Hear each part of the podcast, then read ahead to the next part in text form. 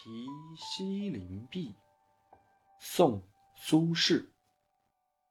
横看成岭侧成峰，远近高低各不同。不识庐山真面目，只缘身在此山中。此诗描写庐山变化多姿的面貌，并借景说理。指出观察问题应客观全面，如果主观片面，就得不出正确的结论。前两句“横看成岭侧成峰，远近高低各不同”，实写游山所见。庐山是座丘壑纵横、峰峦起伏的大山，游人所处的位置不同，看到的景物也各不相同。这两句概括而形象地写出了一步唤醒千姿万态的庐山风景。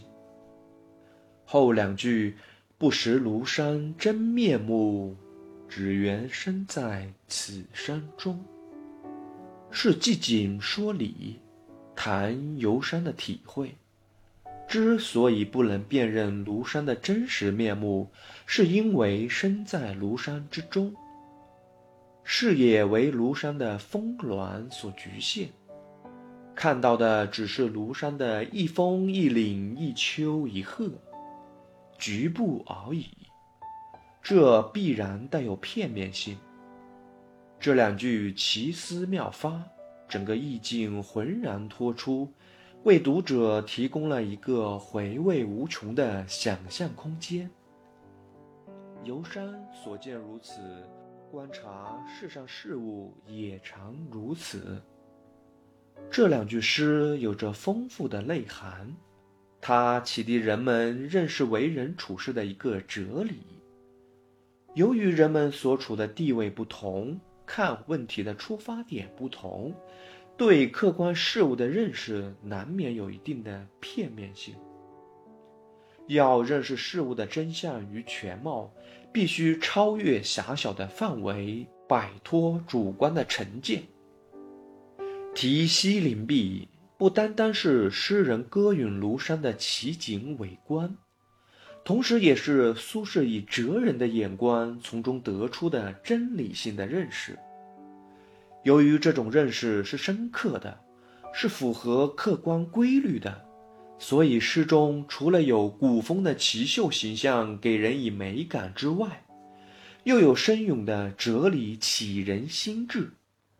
因此，这首小诗含蓄蕴藉，思致妙远。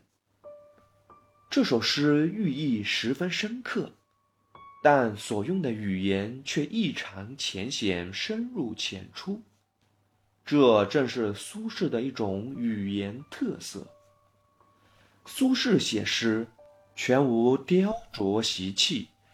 诗人所追求的是用一种质朴无华、调畅流利的语言，表现一种清新的前人未曾到的意境，而这意境又是不时闪烁着盈盈的哲理之光。从这首诗来看，语言的表述是简明的，而其内涵却是丰富的。也就是说，诗语的本身是形象性和逻辑性的高度统一。诗人在四句诗中，概括地描绘了庐山的形象特征，同时又准确地指出看山不得要领的道理。鲜明的感性与明晰的理性交织在一起，互为因果。诗的形象因此升华为理性王国里的典型，这就是人们为什么千百次的把后两句当作哲理的原因。如果说宋以前的诗歌传统是以言志、言情为特点的话，那么到了宋朝，尤其是苏轼，则出现了以言理为特色的新诗风。这种诗风是宋人在唐诗之后另辟的一条蹊径，用苏轼的话来说，便是出新意于法度之中，寄妙理于豪放之外。形成这类诗的特点是语浅意深，因物喻理。